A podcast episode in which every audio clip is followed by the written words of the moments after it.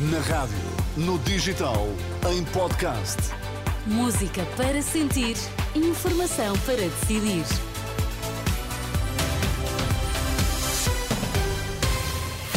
Notícias para ouvir agora na Renascença. Vamos saber quais os títulos em destaque. Presidente da República decretou oficialmente a demissão do governo. Lacerda Salles ter-se-á reunido com o filho de Marcelo Rebelo de Sousa a propósito do caso das gêmeas luso-brasileiras.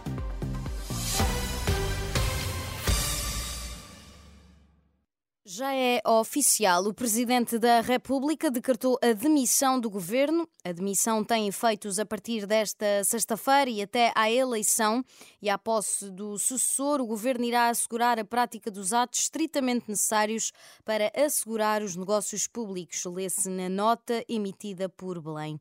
As eleições legislativas antecipadas estão marcadas para o dia 10 de março do próximo ano.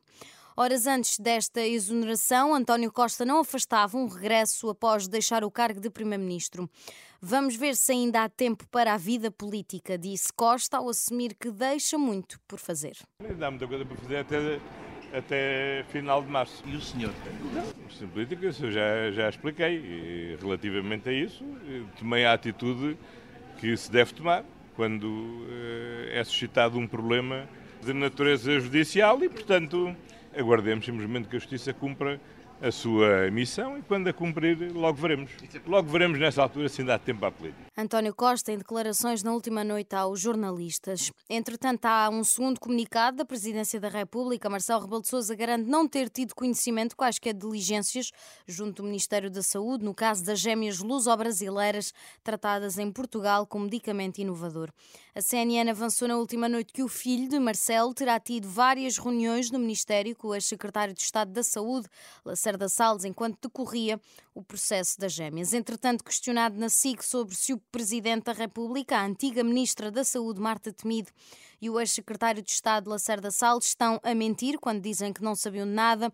O médico António Levi Gomes, de Santa Maria, reafirma que o filho do Presidente esteve envolvido e que Marcelo sabia disso. Portanto, dia 28, eu volto a escrever ao Sr. Presidente e digo: Sr. Presidente, é inacreditável, mas dizem-me que os doentes que nós vamos observar vêm por sua indicação. Sim. E ele diz-me, uh, tem muita razão em achar inacreditável. De, de, facto, o meu filho Nuno, depois conta a história que aliás já foi publicada. O meu filho Nuno uh, teve uns amigos, não sei quê, não sei que mais, e depois remata dizendo que enviei toda a correspondência para uh, o chefe da Casa Civil e depois para o, o gabinete do Primeiro-Ministro. O coordenador da unidade neuropediatria do Hospital Santa Maria pede por isso a demissão do Presidente da República. O Natal está à porta e este ano vai ser mais caro porque há vários produtos que subiram de preço. Sendo que o campeão das subidas é o azeite, de que tanto se tem falado, mas há outros produtos, como é o caso das couves, das batatas, açúcar, chocolate, que também ficaram mais caros.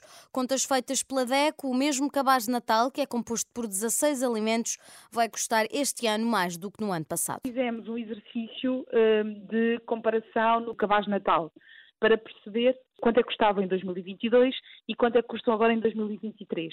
E chegamos à conclusão que o mesmo cabaz com os mesmos produtos custa hoje cerca de mais 5 euros e, portanto, temos aqui um aumento de 9,7%. Uh, o que segue a tendência dos produtos e o que faz uh, concluir que, de facto, os preços, de uma forma generalizada, estão mais caros. Rita Rodrigues, da Defesa do Consumidor, feitas as contas, este Natal só o bacalhau, as carcaças e o leite estão ligeiramente mais baratos.